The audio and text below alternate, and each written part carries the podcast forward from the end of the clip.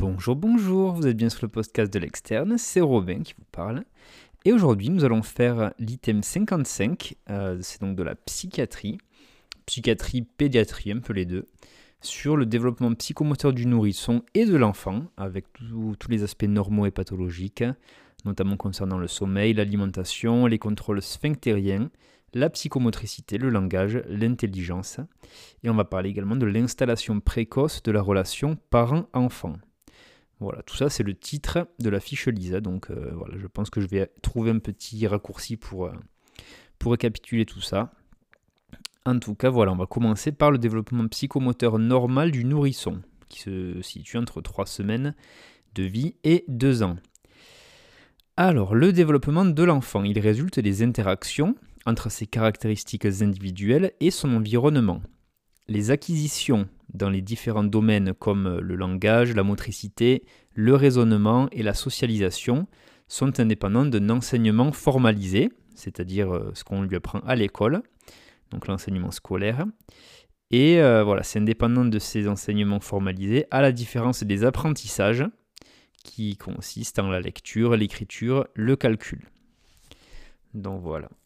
Donc l'enseignement formalisé euh, n'agit pas sur la socialisation, alors que les apprentissages ont un rôle dessus. Alors, les principales étapes du développement moteur normal. Donc, il va y avoir une disparition progressive de l'hypotonie axiale et de l'hypertonie des membres. Voilà, c'est les nourrissons, globalement, ils n'arrivent pas à tenir leur tête quand on les, quand tient de manière horizontale et la tête tombe. Par contre, leurs bras et leurs jambes sont très, très tendus. Voilà, sont très toniques. Donc on va avoir cette disparition progressive de l'hypotonie axiale et de l'hypertonie des membres pour obtenir quelque chose de plus harmonieux. On a une apparition de la motricité volontaire. Le tonus et le contrôle musculaire y progressent dans le sens céphalocodal et proximo-distal. C'est-à-dire du, euh, du haut vers le bas, pardon, et de l'origine des membres vers la distalité. Les réflexes archaïques, eux, ils vont disparaître avant le sixième mois. On va, les voir juste après, je pense. Donc, ça, c'était les étapes du développement moteur normal. Après, il y a les principales acquisitions du nourrisson jusqu'à deux ans. Donc là, on a un petit tableau que je vais mettre dans le post Instagram d'ailleurs, ça peut être pas mal de l'avoir. Un bon tableau récapitulatif qui reprend en fait les principales acquisitions du nourrisson jusqu'à l'âge de deux ans, en tenant compte bien sûr de la variabilité normale du développement. Voilà, c'est des grandes lignes, mais chaque nourrisson va aller plus ou moins à son rythme quand même. Alors, euh, il va y avoir quatre, euh, quatre colonnes en fonction de l'âge. Donc il y aura la motricité globale, la motricité fine, la communication et le langage. Donc de 0 à 3 mois. Au niveau de la motricité globale, le nourrisson va tenir sa tête, entre 0 et 3 mois, donc à 3 mois il doit tenir sa tête. La motricité fine, donc là, il, peut suivre un objet qu'on lui tend euh, devant lui, mais il ne va pas pouvoir le saisir encore à 3 mois. Au niveau de la communication, il y aura un sourire aux réponses, à peu près autour des 2 mois. Et le langage, ça va être des vocalises, voilà, il va faire des, petits bruits, euh, sans bien sûr, euh, sans qu'il n'y ait de sens, quoi.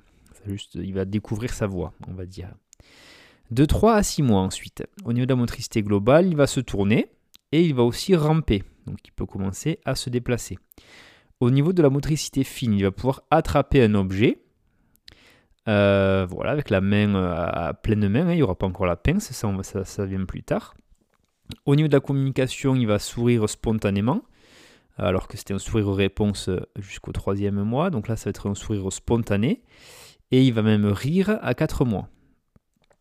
Voilà, avec euh, des éclats de rire aussi qui vont arriver par là. Et au niveau du langage, donc en plus des vocalises, il va gazouiller, ce qu'on appelle euh, les gazouilles. Donc euh, voilà, il va faire des petits areux, etc. Donc il va, il va faire euh, des choses un peu plus articulées, on va dire.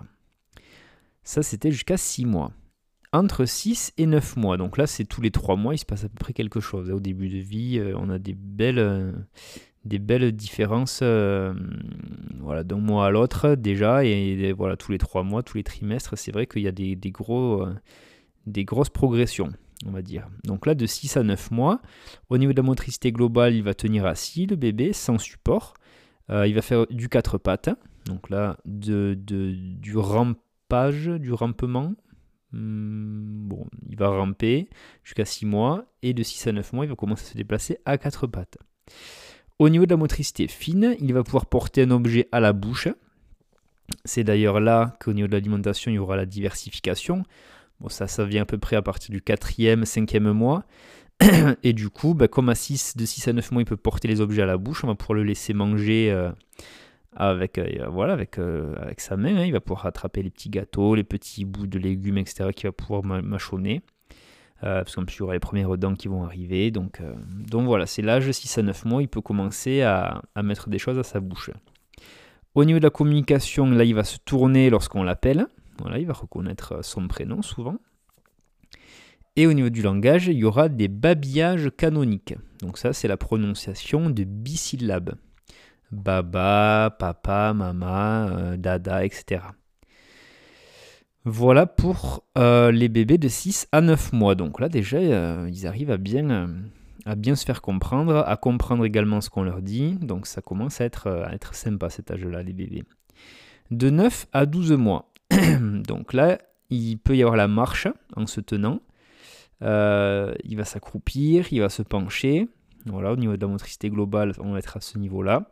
Il y en a qui marchent même sans appui autour des 12 mois, généralement. Ça peut arriver à ce niveau-là. Au niveau de la motricité fine, il y aura l'acquisition de la pince entre le pouce et le doigt, ce qui va permettre bah, d'être assez précis dans les petits mouvements euh, voilà, de motricité fine. Au niveau de la communication, ben, il y aura des gestes de communication. Il y aura également un pointage proto-impératif. Donc lors de la demande, il va pointer du doigt ce qu'il veut. Et après, il y aura un pointage aussi déclaratif. Donc là, euh, ça peut être notamment le partage plutôt que la demande. Quand il va proposer quelque chose, voilà, il va, il va pouvoir pointer ce qu'il veut euh, partager. Et il y aura aussi la peur de l'étranger là, souvent, en tant que médecin, ça commence à être compliqué pour les examiner parce qu'ils ne nous connaissent pas trop. Ils ne se rappellent pas de nous alors qu'on les voit tous les mois. Ou alors ils se rappellent de nous justement, mais comme on leur fait des vaccins, peut-être que voilà, ils ne, nous aiment pas et en tout cas ils ont peur de l'étranger, donc ça commence à être compliqué à les approcher des fois certains, à leur regarder les oreilles, etc. Ça, ça peut être un peu, un peu compliqué. Mais bon, c'est le développement normal, la peur de l'étranger entre 9 et 12 mois. Et au niveau du langage, eh bien, il y aura du jargon, ce qu'on appelle le jargon. Donc là, c'est des... Il va, dire quelques mots qui, selon lui, veulent, veulent signifier quelque chose. Et généralement, les parents arrivent à, comprendre un petit peu le, jargon. Voilà, entre 12 et 18 mois. Donc là, c'est un peu plus vaste. On passe à des évolutions tous les 6 mois à peu près.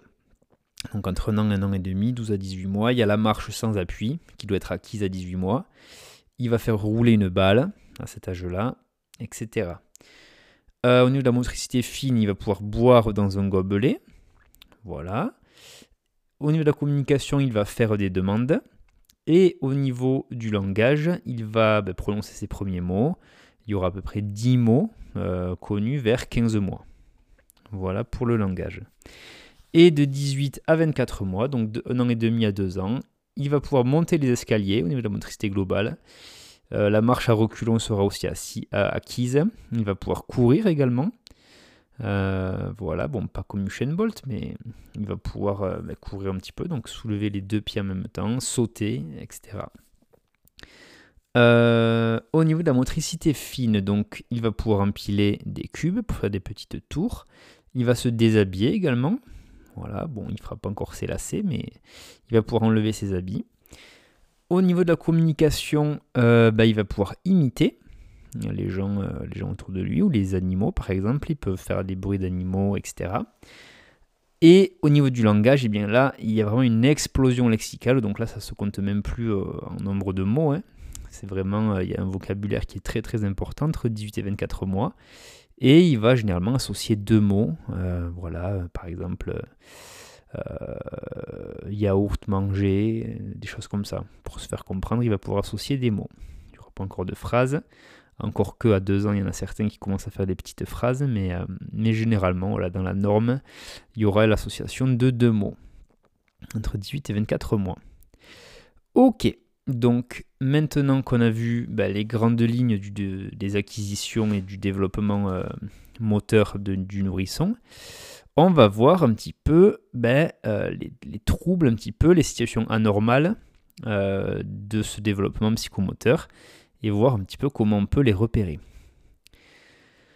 donc, l'absence de l'acquisition psychomotrice à une borne d'âge supérieure définie sur la base du développement de la moyenne des enfants, doit être considéré comme anormal.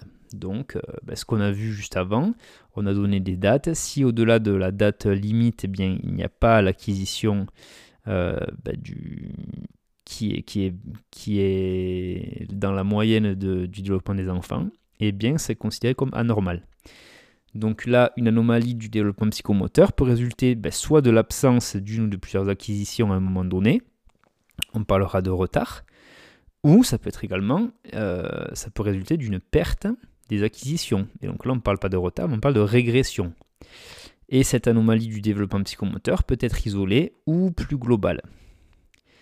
Alors, pour repérer les situations anormales, déjà, il faut connaître les situations à risque. Donc là, ça va être, il y en a plusieurs, il y en a pas mal même, on va toutes les dire.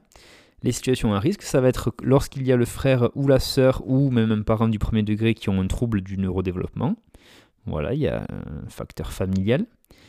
Euh, lorsqu'il y a une exposition prénatale à un toxique majeur du neurodéveloppement, notamment l'alcool, certains antiépileptiques, euh, la grande prématurité, donc moins de 32 semaines d'aménorrhée, c'est également une situation à risque, le poids de naissance inférieur à 1500 grammes, un peu lié bien sûr à la prématurité, euh, les encéphalopathies aiguës néonatales, ce qui va inclure les, convulsions aussi du, nouveau-né, euh, les anomalies cérébrales de pronostic incertain, notamment les ventriculomégalies, euh, la génésie des corps calleux, etc.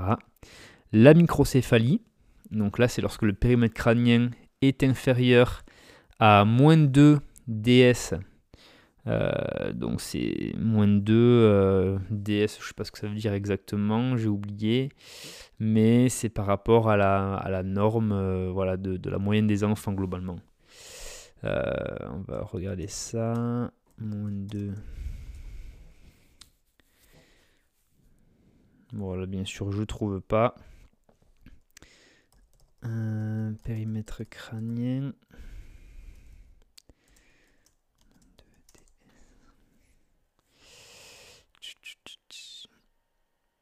Ouais, bon, en, tout cas, c'est ce c'est ce qu'on retrouve sur les courbes. DS, euh, bon, je sais plus ce que ça veut dire, mais euh, mais c'est par rapport globalement, euh, voilà, à la, moyenne des à la moyenne de, du périmètre crânien des nourrissons. c'est des percentiles globalement. Bon, bref, on va pas rentrer dans les détails. Alors, donc lorsqu'il y a une microcéphalie, c'est une, situation à risque. Ça peut être soit congénitale, soit secondaire, bien sûr. Ensuite, les infections congénitales ou néonatales, ben, c'est un facteur de risque, notamment les infections au cytomégalovirus, la toxoplasmose, la rubéole, les méningites et encéphalites, bien sûr, etc. Ensuite, les syndromes génétiques qui peuvent affecter le neurodéveloppement, bien sûr. Les cardiopathies congénitales complexes qui sont opérées. C'est aussi un facteur de, de une, situation à risque en tout cas euh, qui peut mener à une, à une, euh, acquisition psychomotrice anormale. Euh, les chirurgies majeures aussi, notamment du cerveau, de l'abdomen et du thorax.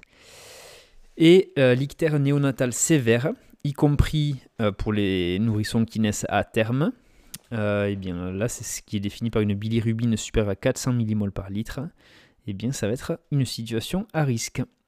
Voilà. Ensuite, les comportements inhabituels. Donc comment est-ce qu'on va pouvoir les reconnaître? Donc là, ça va être les troubles durables et quasi quotidiens du sommeil.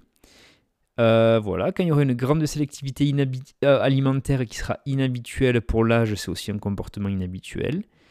Euh, la difficulté dans les prises alimentaires, l'aversion ou l'évitement du contact tactile de certaines textures ou tissus, il faut, il faut être attentif à ça.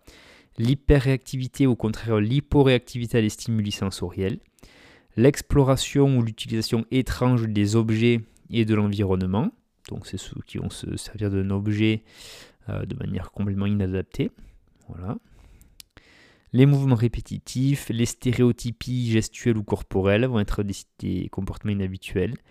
Les comportements anormalement calmes, voire passifs, et les, enfants qui bougent très peu aussi peuvent alerter. L'intolérance exagérée au changement de l'environnement, des colères violentes et répétées, euh, voilà, où l'enfant est inconsolable, et euh, l'hyperactivité motrice incontrôlable, où l'enfant se met même en danger lui-même. Donc ça, c'est des comportements inhabituels qu'il faut savoir reconnaître. Euh, donc là, ben, pas mal de ces choses-là dont on a parlé peuvent évoquer notamment les troubles du spectre autistique. C'est vrai qu'il y a pas mal de ces, de ces critères-là qui peuvent, qui peuvent y faire penser. Alors, au niveau des examens anormaux, donc là, euh, sur la base d'une évolution psychomotrice standardisée, avant 3 ans, pour repérer les examens anormaux, il faut qu'il y ait deux noms dans deux domaines différents. Donc là, en fait, c'est euh, bah, toutes les acquisitions euh, au niveau de, de, la motricité globale, de la motricité fine, du langage oral et de la socialisation. S'il y a deux noms euh, dans deux domaines différents, eh bien on peut dire que l'examen est anormal. Euh, ou si on a un seul nom, mais qu'à côté on a un facteur de risque ou un comportement inhabituel, on peut considérer que c'est aussi un examen anormal. Donc là, ben, c'est ce qu'on a vu dans le tableau juste avant. Donc euh, voilà, tenir sa tête à 6 mois ou tenir assis avec un appui, à 12 mois, c'est qu'il passe tout seul de la position couchée à la position assise. Il tient assis seul, sans appuyer, sans aide, le dos bien droit. Bon voilà, on va pas tous les redire, mais globalement, euh, voilà, il y a plusieurs, euh, choses. Euh, il y a plusieurs acquisitions dans la motricité globale et fine, dans le langage, etc., qui doivent être acquis à un certain âge. Et si ben, il, il y en a qui ne sont pas acquis dans plusieurs domaines différents, on peut parler d'examen anormal. Voilà. Et donc la conduite à tenir, euh, ben on va faire l'anamnèse personnelle et familiale. Donc là, eh bien, on va recueillir les premières inquiétudes, les étapes du développement, l'évolution, etc. Après, bien sûr, on va faire un examen clinique complet qui va comprendre le poids, la taille et le périmètre crânien. Et on va rechercher les signes d'appel qui vont orienter vers une atteinte centrale. Donc ça représente environ 70% des cas, donc c'est beaucoup dans 70% des cas, il y aura des troubles du neurodéveloppement. Et euh, donc ça c'est pour l'atteinte centrale. Et on peut aussi euh, avoir un signe d'appel qui oriente vers une atteinte périphérique. Donc là c'est plutôt 3, 30% des cas, tout le reste, et ça sera plutôt les maladies neuromusculaires, l'hymiopathie, etc. Alors, euh, tac, tac, tac. Donc voilà, maintenant on a vu le, on a vu le développement psychomoteur normal du nourrisson jusqu'à 2 ans, et donc là on va voir celui de l'enfant de 2 à 6 ans, et on va repérer les situations anormales. Donc là il faut savoir que ça fait partie du rang A dans la nouvelle euh, classification des connaissances, donc c'est quelque chose de très important qu'il faut bien connaître, et c'est pour ça que là le tableau je le mettrai aussi dans le post Instagram vous pourrez l'enregistrer, comme ça ça fera un bon, euh, une bonne base de données pour, euh, bah, pour avoir vite fait sous la main les développements euh, psychomoteurs du nourrisson, de l'enfant, etc. Donc de 2 à 3 ans, juste avant qu'ils arrivent à l'école généralement. Donc là, ils vont sauter sur place, ils vont courir aisément, ils vont même grimper. Au niveau de la motricité fine, donc là ils peuvent s'habiller avec de l'aide. Ils vont manger seuls, ils vont pouvoir lancer une balle. Voilà. Au niveau de la socialisation, donc là, ils vont jouer à plusieurs. Et au niveau du langage, ils peuvent nommer des images, ils comprennent les consignes, etc. De 3 à 4 ans, donc là, petite section globalement. Ils vont monter les escaliers en alternant, donc un pied après l'autre. Ils vont pouvoir sauter pieds joints, ils vont faire du tricycle. Euh, voilà, bon, ouais, c'est. Ah, j'étais. J'étais un bébé euh, chaud, moi, en fait, quand j'y repense. Parce que moi, j'ai appris, c'est pas du tout pour me lancer des fleurs ou quoi, mais c'est. Voilà, ça me fait mettre un peu en perspective tout ça. Euh, j'ai appris à faire du vélo sans les petites roues à deux ans et demi. Voilà. Donc, euh, donc voilà, là c'est de 3 à 4 ans, on peut faire du tricycle. Voilà, bon, il y en a qui sont plus ou moins en avance, donc il ne faut pas prendre ça pour argent comptant. Voilà. Fin de la parenthèse. C'est pour ça que maintenant j'adore le VTT peut-être. J'avais des prédispositions visiblement. Bon, la motricité fine, donc entre 3 et 4 ans, ils vont tenir sur un pied, ils vont attraper une grosse balle. Au niveau de la socialisation, euh, ben, il y a des jeux de partage et ils jouent à faire semblant aussi, entre 3 et 4 ans. Ils peuvent euh, voilà, jouer au docteur, euh, faire la dinette, etc. Et dans le langage, ils comprennent les notions de fatigue, de faim et de froid. Donc là, c'est des, notions un peu abstraites à la base, et là, ils arrivent à les comprendre entre 3 et 4 ans. Donc ils arrivent à s'exprimer sur le fait qu'ils aient faim, froid, qu'ils soient fatigués, euh, etc. Donc là, 3-4 ans. Ensuite, 4 à 5 ans, donc moyenne section. Et après, c'est 5 à 6 ans, c'est juste avant le CP, la grande section. Donc 4 à 5 ans, ils vont sauter sur un pied. Ils vont pouvoir suivre une ligne en marchant, donc ils, commencent à avoir un, bel équilibre. Et là, ils vont descendre les escaliers en alternant. Là, c'était la montée des escaliers en alternant, l'année qui précède, donc 4 à 5. Là, ils arrivent à les descendre en alternant. Au niveau de la motricité fine, ben là, en 4-5 ans, il peut s'habiller sans aide. Il va pouvoir aussi donner un coup de pied dans une balle. Voilà. Au niveau de la socialisation, ben, il se sépare facilement de ses parents. Alors qu'en petite section, ben là, c'est un déchirement. Hein, lorsqu'il quitte les parents pour la première fois, là, 4-5 ans, voilà, pas de souci. Et au niveau du langage, ils connaissent les couleurs et les notions euh, de position, on va dire, d'un objet. Sur, sous, devant, derrière, etc et de 5 à 6 ans, juste avant d'entrer au CP, donc la grande section. Ils vont pouvoir tenir sur un pied plus de 10 secondes. Pas facile ça, il y, en a certains adultes qui n'y arrivent même pas. Hein. Alors que 5 à 6 ans, ils y arrivent bien. Au niveau de la motricité fine, ils peuvent dessiner un bonhomme complet. Voilà, moi je suis resté à ce stade-là. Par contre, euh, voilà, je dessine à peine le bonhomme avec les petits traits, les petits ronds. J'ai pas progressé plus que ça. Au niveau de la socialisation, ils comprennent les conventions sociales, ils vont rechercher l'approbation de leur entourage également. Donc là, ils commencent vraiment à être euh, aptes euh, à vivre en société, on va dire. Et au niveau du langage, ils peuvent expliquer un mot. Pas facile ça. Hein non, voilà, ils connaissent bien sûr tous les mots, mais ils peuvent même les expliquer. Voilà, voilà. Donc là, on va voir maintenant eh bien pareil, les situations anormales, mais qui concernent le petit enfant, donc entre 2 et 6 ans. Donc là, euh, l'absence d'acquisition à la borne supérieure de l'âge doit être considérée comme anormale, comme pour les petits. Et après 3 ans, donc là pour le coup, il y a un petit tableau, là pareil, qui reprend toutes les acquisitions. Et là par contre, il faut qu'il y ait 3 noms dans deux domaines différents, au lieu de 2 ou il faut qu'il y ait deux noms dans deux domaines, plus un facteur de risque ou un comportement inhabituel. Donc globalement, c'est un nom de plus pour, euh, ben, pour les enfants de 2 à 6 ans, pour considérer que c'est anormal. Parce qu'il y a aussi plus de, choses euh, acquises et donc potentiellement qui ne le sont pas. Voilà. Donc là, euh, ben, c'est tout ce qu'on a, a évoqué juste avant. Voilà, les jeux imaginatifs, euh, mais c'est un peu plus précis là. Donc euh, bon, c'est un peu moins important à connaître, c'est plus spécifique. Donc, euh, donc voilà, il faut, il faut voir les acquisitions plus en détail lorsqu'on fait, lorsqu'on veut dépister un développement anormal chez l'enfant. Et souvent, c'est les instits, les instituteurs, les institutrices à l'école qui alertent les parents sur, sur les choses qui ne, qui ne pourraient ne pas être acquises. Et c'est pour ça qu'en pédiatrie, là où je suis en stage actuellement, et eh bien on voit des enfants euh, bah, qui ont été pas dépistés, mais qui ont été, qui ont alerté en tout cas les instits et qui mettent en garde les parents. Et donc nous, on doit, on doit bah, définir si oui ou non il y a une acquisition, un retard d'acquisition ou une régression, si jamais. Et euh, voilà, pour, pour voir s'il n'y a pas un problème euh, sous-jacent.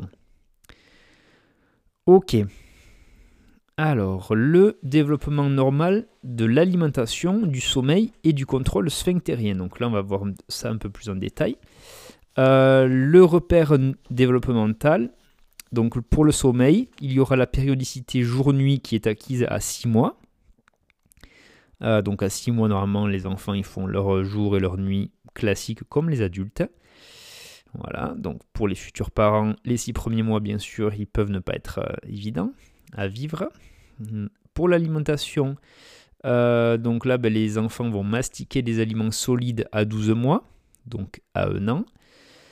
Et au niveau de la propreté, euh, ben, le repère développemental, c'est la non-acquisition de la propreté diurne, donc la journée, à 30 mois.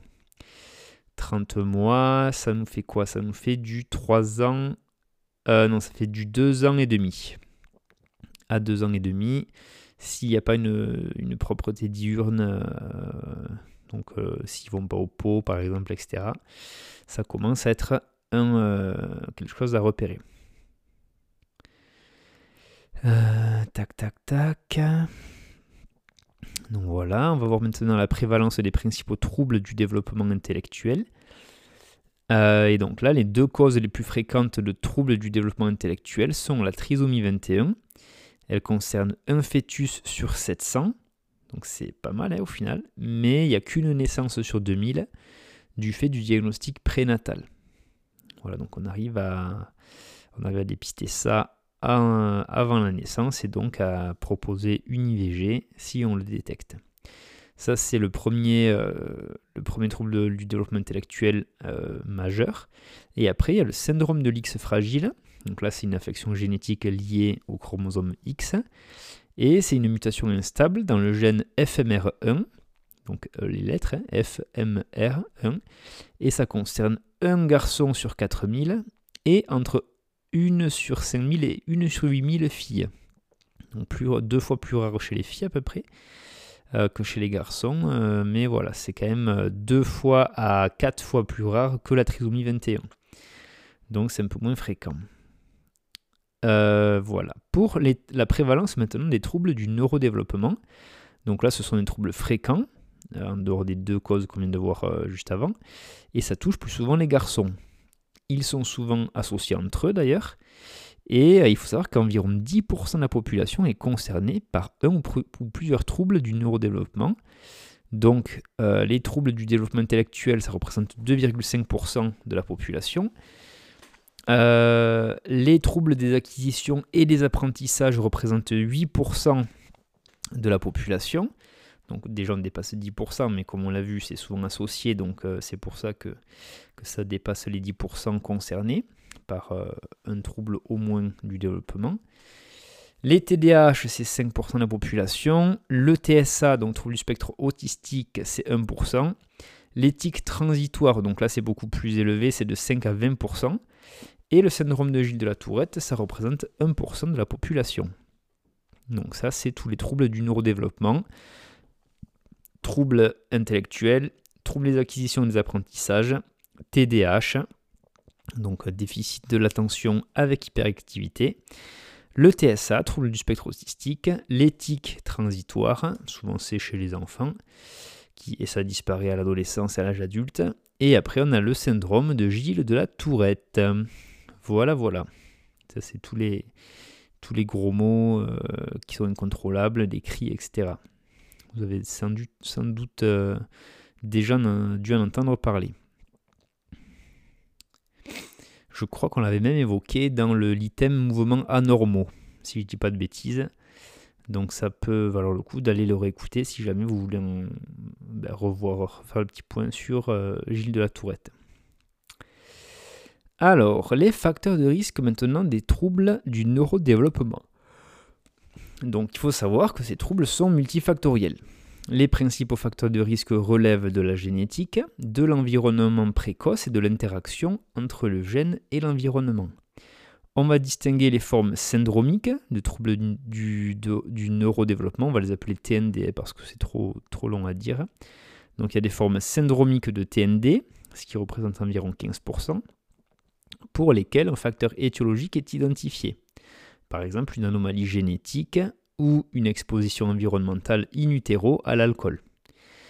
Et ensuite, les TND pour lesquels des facteurs de risque sont probablement impliqués, avec des facteurs de confusion possibles pour les facteurs d'environnement, ça va être les variations génétiques fréquentes, la prématurité ou le faible poids de naissance, les deux sont souvent liés, l'âge parental élevé également, l'exposition fétale à des toxiques ou certains médicaments, le faible niveau socio-économique et également le défaut de stimulation de l'enfant. Voilà, c'est, bah, ça peut provoquer des TND. voilà, avec des facteurs d'environnement. Alors, les modalités de repérage des dysfonctionnements relationnels cette fois-ci. Donc au niveau des interactions entre l'enfant et l'adulte et le parent généralement. Donc là, les interactions précoces parent-enfant sont stables et sécurisantes la plupart du temps, et elles ont un rôle central dans le développement affectif et cognitif du, du bébé et du futur enfant et adulte. Les interactions et les environnements délétères, comme les expositions à des événements traumatiques, ont eux également des, conséquences diverses, dont ben, les troubles de l'adaptation et les états de stress post-traumatique hein, qui peuvent ben, amener des troubles du développement euh, normal de l'enfant. D'ailleurs, à l'âge adulte, les personnes qui ont des troubles euh, ben, de santé, troubles psychiatriques, euh, voilà, de sociabilisation, etc., c'est vrai qu'on retrouve souvent le contexte euh, d'événements traumatiques dans l'enfance. Voilà, c'est pas, c'est souvent très très rare, très lié. Euh, c'est pas rare justement, c'est souvent très lié. Euh, donc voilà, c'est des, des, choses qu'il faut essayer d'éviter au maximum, bien sûr. Les troubles réactionnels de l'attachement. Donc là, ça va résulter en fait de carences extrêmes. ça, c'est des conditions nécessaires pour le diagnostic justement de troubles réactionnels de l'attachement. Ça va être des carences euh, affective, du coup une séparation brutale par exemple avec les figures d'attachement, euh, ou alors des abus, des maltraitances ou des négligences euh, importantes qui peuvent des fois se, rapporter à de la maltraitance presque. Voilà, donc ça c'est des carences extrêmes. Et il y a deux types de manifestations de troubles réactionnels de l'attachement. Il va y avoir ben, le contact inhibé avec un retrait relationnel ou au contraire une excessive familiarité. Donc, euh, donc voilà, quelque chose de très, euh, très exacerbé, soit dans un sens, soit dans l'autre. Alors, maintenant, on va voir comment on fait le diagnostic, à proprement parler, d'un trouble du neurodéveloppement et quelles sont les modalités de ce diagnostic? Donc, le terme neurodéveloppement est réservé au développement des fonctions supérieures, c'est-à-dire le développement intellectuel, cognitif et comportemental, les enfants qui ont des troubles moteurs par lésion du système nerveux central, par exemple une paralysie cérébrale ou une lésion périphérique, donc notamment les myopathies, ben ces enfants-là peuvent avoir également des troubles du neurodéveloppement. donc euh, voilà, c'est pas parce qu'ils ont des troubles moteurs qu'ils n'ont pas de troubles du neurodéveloppement, donc euh, intellectuel, cognitif et comportemental. Il peut y avoir les deux les caractéristiques communes des troubles du neurodéveloppement, donc des TND. Il y a déjà un déficit du développement, comme son nom l'indique, dans un ou plusieurs domaines. Ça peut être la motricité, le langage, la mémoire, l'attention, les fonctions exécutives, le raisonnement verbal, les interactions sociales, les apprentissages, etc. Plein de domaines différents euh, qui peuvent évoquer un déficit du développement. Après, il y aura un, retentissement fonctionnel dans différents milieux de vie. Et enfin, euh, ben, les caractéristiques communes des TND, ça va être le début dans l'enfance, euh, même si parfois ça peut être repéré tardivement et donc ça peut passer un peu inaperçu. L'évaluation de ces TND va nécessiter une anamnèse, un examen clinique et des évaluations pluridisciplinaires avec des questionnaires ou des tests standardisés. Euh, les écarts de plus de 1,5 écart type et des notes inférieures au 7e percentile indiquent des performances basses qui sont analysées en fonction du contexte et du jugement clinique. Les troubles du neurodéveloppement sont appelés spécifiques lorsqu'ils ne sont pas mieux expliqués par un autre trouble, par exemple un retard de langage dans un contexte de déficit auditif, etc. Euh, donc, les différents types de troubles du neurodéveloppement. Donc là, ça nous ramène à l'item 67 pour le TDAH et le TSA, qu'on n'a pas encore fait, mais que ben voilà, on, fera un peu plus tard. Il y a des troubles du développement intellectuel, des troubles de la communication, des troubles développementaux de la coordination, donc ce qu'on appelle les TDC, développemental de la coordination, et l'éthique. Donc ça c'est euh, et après il y a aussi le TDAH et le TSA qu'on verra spécifiquement dans un item dédié. Donc pour les troubles du, développement intellectuel, il peut y avoir des déficits globaux des capacités mentales avec un retentissement fonctionnel, dont la sévérité est définie selon le niveau d'assistance à l'enfant. Donc euh, un déficit du développement intellectuel léger, ça va être une assistance pour la scolarité et les, actes complexes du quotidien. Donc ceux qui ont euh, une aide, une aide scolaire, euh, les AES je crois. voilà. Après, le déficit moyen, ça va être l'assistance dans plusieurs domaines, et pas seulement la scolarité les, les actes complexes. La sévérité grave, ça va être l'aide pour les activités simples.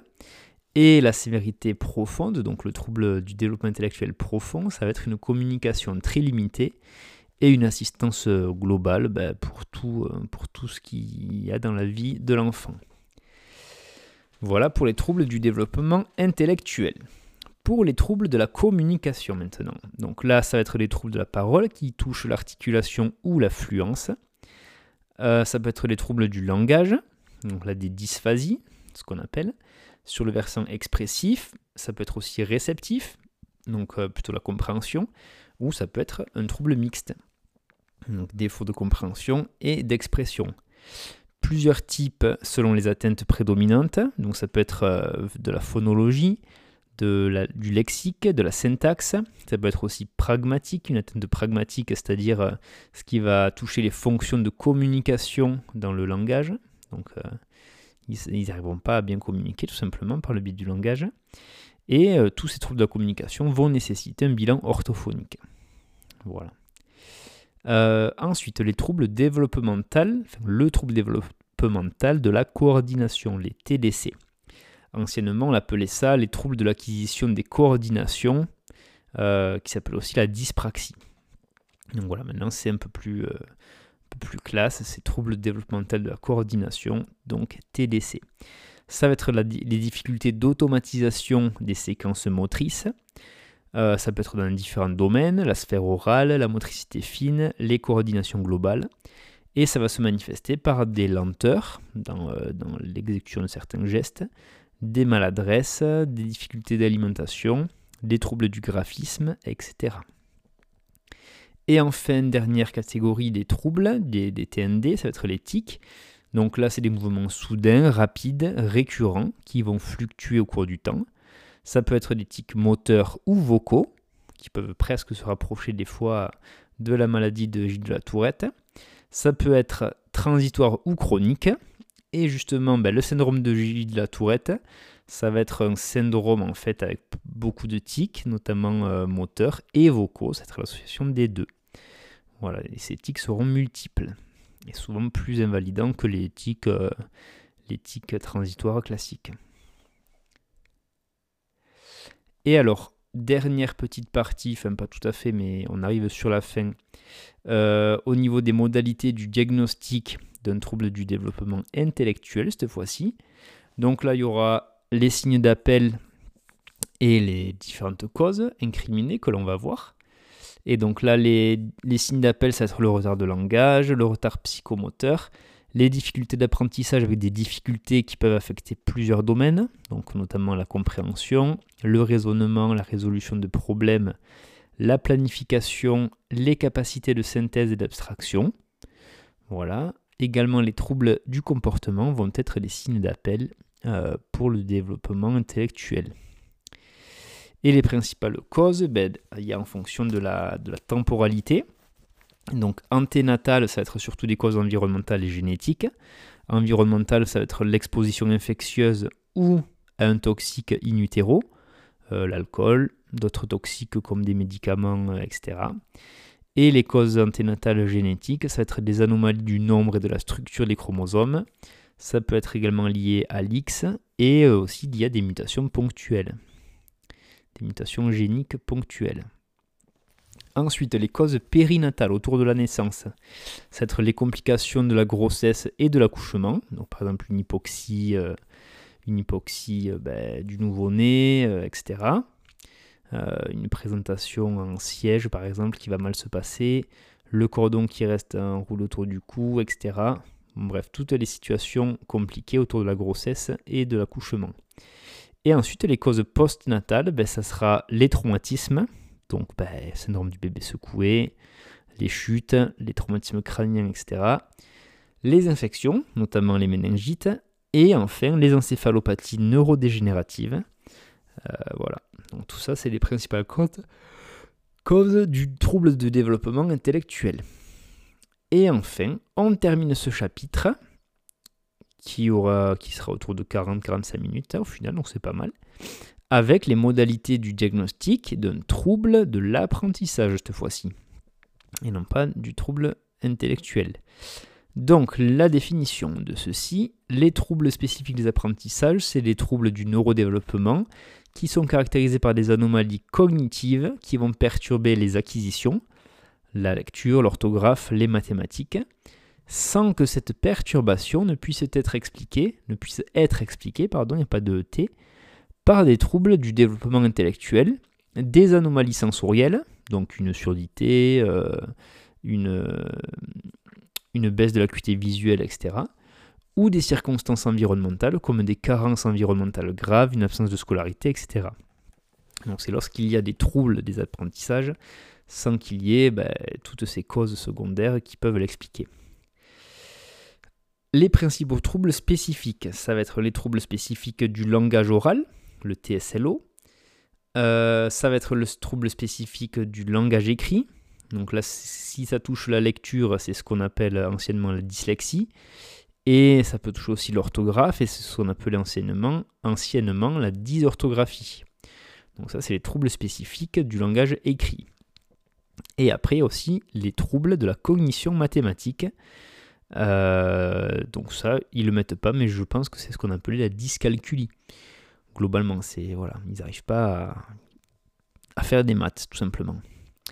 Et les principaux diagnostics différentiels à rechercher dans les troubles de l'apprentissage, ça va être les anomalies sensorielles.